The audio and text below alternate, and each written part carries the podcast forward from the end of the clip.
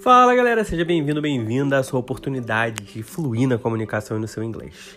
Aqui no Inglês Fluente a gente está lendo o livro Alice's Adventure in Wonderland e hoje a gente vai para o capítulo 9. Se você não viu, acompanha lá o resto. Se quiser mais informações sobre qualquer coisa, é só ir no meu Instagram ou TikTok, arroba Gui M-A-R-S-A-N-I. Bora lá então. Chapter 9 The Mock Turtle's Story.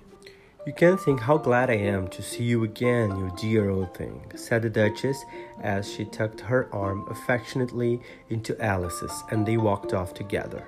Alice was very glad to find her in such a pleasant temper, and thought to herself that perhaps it was only the pepper that had made her so savage when they met in the kitchen. When I am a duchess, she said to herself, not in a very hopeful tone though, I won't have any pepper in my kitchen at all. Soup does very well without. Maybe it's always pepper that makes people's hot, people hot-tempered. She went on very much pleased at having found out a new kind of rule, and vinegar that makes them sour, and chamomile that makes them bitter, and, and barley sugar, and such things that make children sweet-tempered. I only wish people knew that. Then they wouldn't be so stingy about it, you know. She had quite forgotten the Duchess by the time, by this time, and was a little startled when she heard her voice close to her ear. You're thinking about something, my dear, and that makes you forget to talk. I can't tell you just now what the moral of that is, but I shall remember it in a bit. Perhaps it hasn't one, Alice ventured to remark. Child, said the Duchess, everything's got a moral if you only can find it. And she squeezed herself up closer to Alice's side as she spoke. Repararam esse uso aí do tut-tut, que é o igual a gente usa aqui no Brasil? Então, vivendo e aprendendo, né, gente? Agora bora voltar pro texto.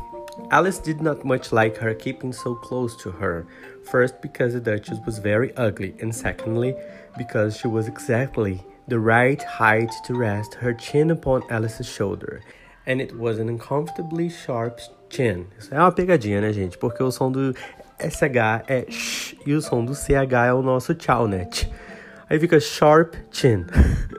é normal cometer esse tipo de erro, tá? Beleza? Não sou só eu, não. Provavelmente vai acontecer com você também em algum momento. Let's go back. However, she did not like to be rude, so she bore it as well as she could. The game's going on rather better now, she said, by way of keeping up the conversation a little. Tis so, said the Duchess, and the moral of that is, oh, tis love, tis love that makes the world go round. Esse tis aí, gente, é a abreviação do it is, ok? Eu nunca vi ninguém usando isso, não é uma conversação mais contemporânea, né? Então eu acho que isso é uma referência a uma coisa mais antiga. Inclusive, nunca achei nenhum livro, beleza? Vamos lá. Somebody said, Alice whispered. That it's done by everybody minding their own business. Oh, well, it means such the same thing, said the Duchess, digging her sharp little chin into Alice's shoulder as she added, and the moral of that is take care of the sense, and the sounds will take care of themselves. How fond she is of finding morals in things, Alice thought to herself. I dare say you're wondering why I don't put my arm round your waist, the Duchess said after a pause. The reason is that I'm doubtful about the temper of your flamingo. Shall I try the experiment? He might bite, Alice cautiously replied, not feeling at all anxious to have the experiment tried. Very true, said the Duchess. Flamingos and mustard both bite. And the moral of that is birds of a feather flock together. Only mustard isn't a bird, Alice remarked. Right, as usual, said the Duchess. What a clear way you have of putting things. It's a mineral, I think, said Alice. Of course it is, said the Duchess, who seemed ready to agree to everything that Alice said. There's a large mustard mine near here, and the moral of that is the more there is of mine, the less there is of yours. All I know, exclaimed Alice, who had not attended to this last remark. It's a vegetable. It doesn't look like one, but it is. I quite agree with you, said the Duchess, and the moral of that is be what you would seem to be. Or, if you'd like it, put it more simply. Never imagine yourself not to be otherwise than what it might appear to others, that what you were or might have been was not otherwise than what you had been would have appeared to them to be otherwise. Gente, muito drogada essa mulher. I think I should understand that better. Nem, nem a Alice entendeu, gente. Então, assim, fica de boa. Alice said very pol politely. If I had it written down, but I can't quite follow it as you say it. That's nothing to what I could say if I chose, the Duchess replied in a pleased tone. Pray don't trouble yourself to say it any longer than that, said Alice. Oh, don't talk about trouble, said the Duchess. I make you a present of everything I've said as yet. A cheap sort of present, thought Alice. I'm glad they don't give birthday presents like that. But she did not venture to say it out loud. Thinking again? The Duchess asked it, with another dig of her sharp little chin. I've a right to think, said Alice sharply, for she was beginning to feel a little worried. Just about as much right, said the Duchess, as pigs have to fly, and the. But here, to Alice's great surprise, the Duchess's voice died away, even in the middle of her favorite word, moral, and the arm that was linked into hers began to tremble. Alice looked up, and there stood the Queen in front of them with her arm folded frowning like a thunderstorm. A fine day, Your Majesty, the Duchess began in a low, weak voice. Now I give you fair warning, shouted the Queen, stamping on the ground as she spoke. Either you or your head must be off, and that in about half no time. Take your choice. The Duchess took her voice, her choice, and was gone in a moment. Let's go on with the game, the Queen said to Alice, and Alice was too much frightened to say a word but slowly followed her back to the croquet ground. The other guests had taken advantage of the queen's absence and were resting in the shade. However, the moment they saw her, they hurried back to the game, the queen merely remarking that a moment's delay would cost them their lives. All the time they were playing, the queen never left off quarreling with the other players and shouting, Off with his head! or Off with her head! Those whom she sentenced were taken into custody by the soldiers, who of course had to leave off being archers to do this, so that by the end of half an hour or so there were no archers left, and all the players except the king, the queen, and Alice were in custody and under sentence of execution. Then the queen left off, quite out of breath, and said to Alice, Have you seen the mock turtle yet? No, said Alice. I don't even know what a mock turtle is. It's the thing mock turtle uh, soup is made from, said the queen. I never saw one or heard of one, said Alice. Come on then, said the queen, and he shall tell you his history. As they walked off together, Alice heard the king say in a low voice to the company generally, You are all pardoned. Come, that's a good thing, she said to herself, for she had felt quite unhappy at the number of executions the queen had ordered. They very soon came upon a griffin lying fast asleep in the sun. Up, lazy thing, said the queen, and take this young lady to see the mock turtle and to hear his history. I must go back and see after some executions I have ordered. And she walked off, leaving Alice alone with the griffin. Alice did not quite like the look of the creature, but on the whole, she thought it would be quite as safe to stay with it as to go after that savage queen, so she waited. The griffin sat up and rubbed its eyes. Then it watched the queen till she was out of sight. Then it chuckled. What fun, said the griffin. Half to itself, half to Alice. What is the fun? said Alice. Why, she, said the griffin. It's all her fancy, that. They never executes nobody, you know. Come on. Everybody says come on here, thought Alice as she went slowly after it. I never was so ordered about in all my life, never.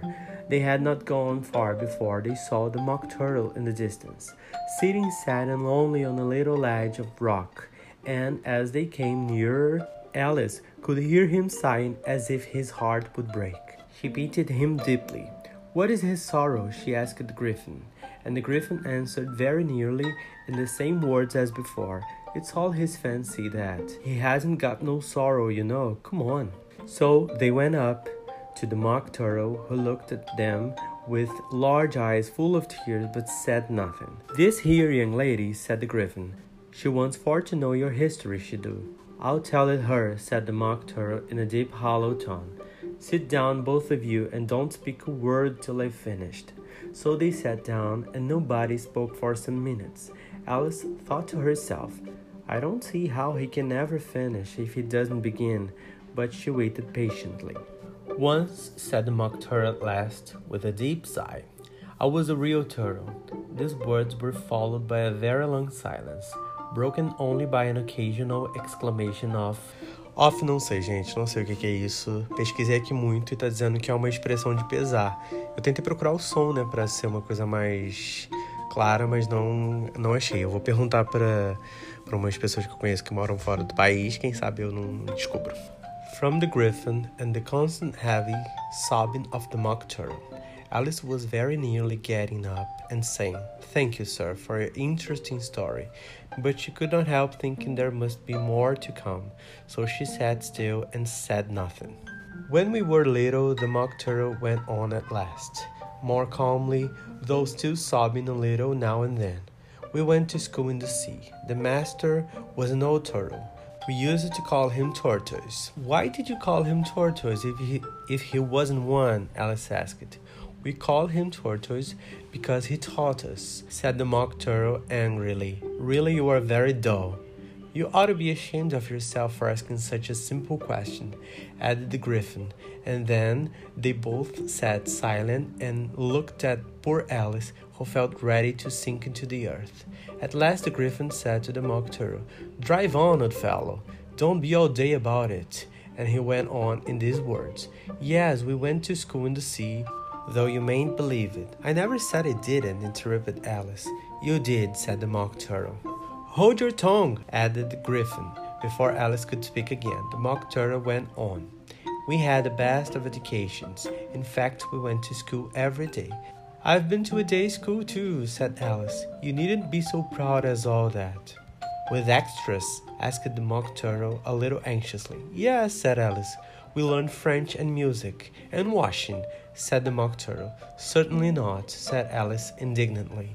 Ah, then yours wasn't really good school, said the Mock Turtle in a tone of great relief. Now, at ours, they had, at the end of the bill, French, music, and washing. Extra. You couldn't have wanted it much, said Alice. Living at the bottom of the sea, I couldn't afford to learn it, said the Mock Turtle with a sigh. I only took the regular course. What was that? inquired Alice. Reeling and writing, of course, to begin with, the Mock Turtle replied. And then the different branches of arithmetic, ambition, distraction, uglification, and derision. I never heard of uglification, Alice ventured to say. What is it? The griffin lifted up both its paws in surprise. Never heard of uglifying, it exclaimed. You know what to beautify is, I suppose. Yes, said Alice doubtfully. It means to make anything prettier. Well, then, the griffin went on. If you don't know what to uglify is, you are a simpleton. Alice did not feel encouraged to ask any more questions about it, so she turned to the mock turtle and said, What else had you to learn? Well, there was mystery, the mock turtle replied, counting off the subjects on his flappers mystery, ancient and modern, with geography, then drawing. The drawing master was an old conger eel that used to come once a week. He taught us drawing, stretching, and fainting in coils. What was that like? said Alice. Well, I can show it to you myself. The mock turtle said, I'm too stiff, and the griffin never learned it. Hadn't time, said the griffin. I went to the classical master, though. He was an old crab, he was. I never went to him, the mock turtle said with a sigh. He taught laughing and grief, they used to say. So he did, so he did, said Griffin, sighing in his turn, and both creatures hid their faces in their paws. And how many hours a day did you do lessons? said Alice, in a hurry to change the subject. Ten hours the first day, said the Mock Turtle, nine the next day, and so on. What a curious plan! exclaimed Alice. That's the reason they are called lessons, the Griffin remarked, because they lesson from day to day. This was quite a new idea to Alice. Alice, gente, não tá saindo Alice. and she thought it over a little before she made her next remark. Then the eleventh day must have been a holiday. Of course it was, said the Mock Turtle. And how did you manage on the twelfth? Alice went on eagerly. That's enough about lessons, the Griffin interrupted in a very decidedly decided tone. Tell her something about the games now. Galera, terminamos mais um capítulo. Gente, esse capítulozinho só Jesus, um monte de coisa doida.